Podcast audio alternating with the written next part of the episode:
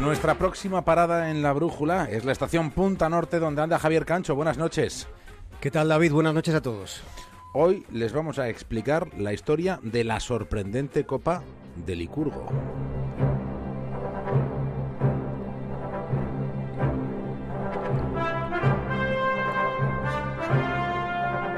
La Copa de Licurgo es un objeto muy valioso adquirido por el Museo Británico en 1958.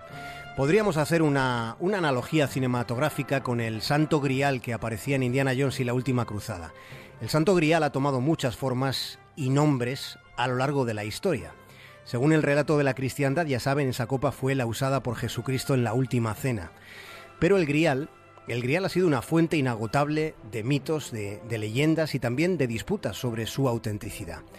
Esa reliquia es una copa, como lo es la copa de Licurgo. Sabemos que la de Licurgo no tiene nada que ver con el Grial, salvo por el hecho de que los británicos tuvieron mucho interés, mostraron mucho empeño en conseguir esa pieza.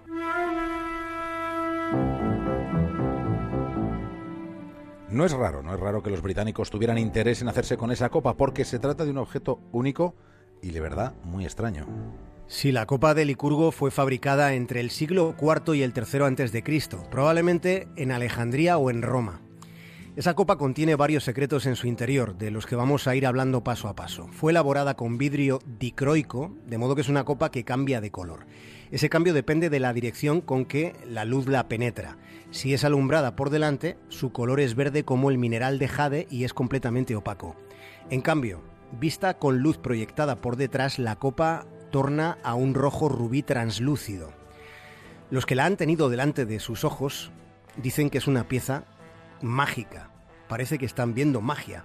Uno de los aspectos fascinantes de esta copa, uno de los tantos que tiene, es que a día de hoy, en este mes de noviembre del año 2016, a día de hoy no sabemos cuál fue el proceso utilizado para lograr un objeto tan prodigioso. Pues enseguida vamos a explicar por qué ese prodigio parece más propio de nuestra época que de hace más de un milenio, pero antes hablemos de Licurgo.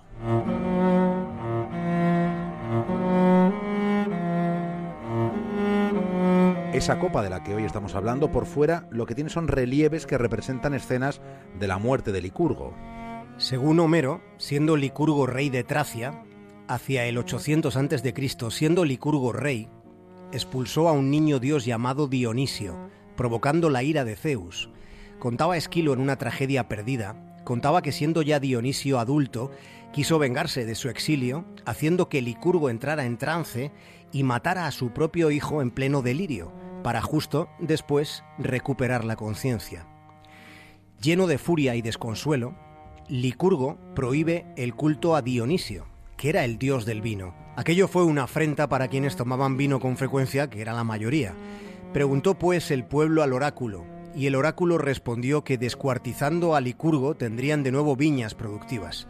Así que fue en el monte Pangeo, donde atado a cuatro caballos por las manos y por los pies, Licurgo fue despedazado.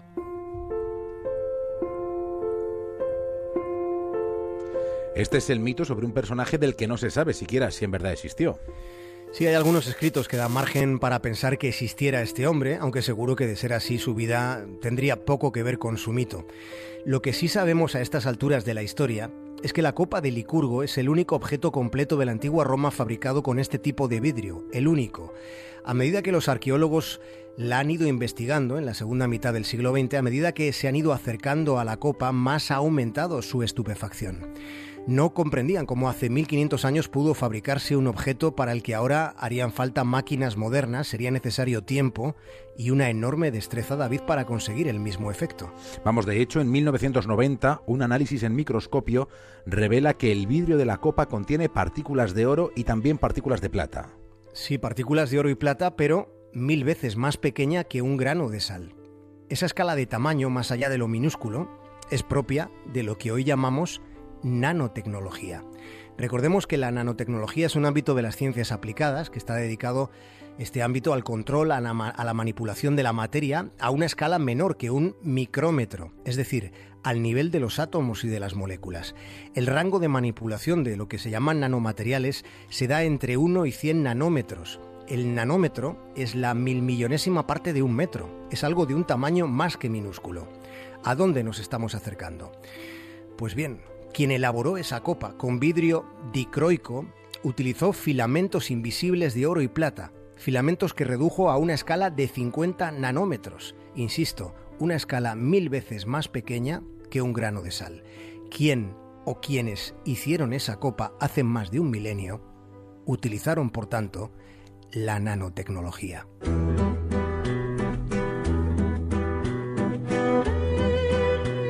Cancho, suena inverosímil. Sí que suena inverosímil. La copa de Licurgo es de hecho uno de estos objetos sujeto todavía a los interrogantes de la ciencia. Este es un enigma poliédrico, David, y lo es por varios motivos, porque simplemente añadiendo oro y plata, aun en finos filamentos, en filamentos invisibles, con esa técnica no se consigue así sin más, no se logra esa propiedad óptica, propiedad óptica única que tiene la copa de Licurgo. Hay quien ha planteado que todo pudo haber sido pues sencillamente un cúmulo de felices casualidades. Sí, la casualidad como explicación es una de las primeras teorías. De hecho, hay grandes pasos que se han dado de casualidad.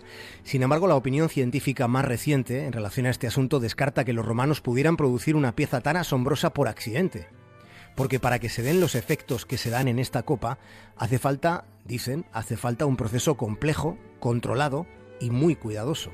Por tanto, esa copa contiene una particularidad que no ha sido descifrada.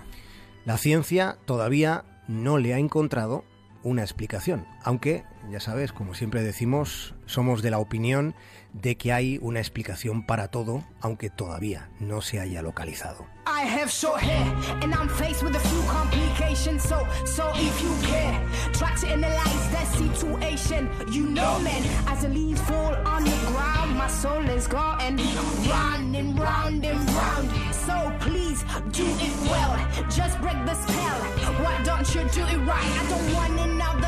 Bueno, Javier Cancho, pues nos quedamos con la curiosidad y todavía alguna duda. Hasta mañana. Un abrazo, David.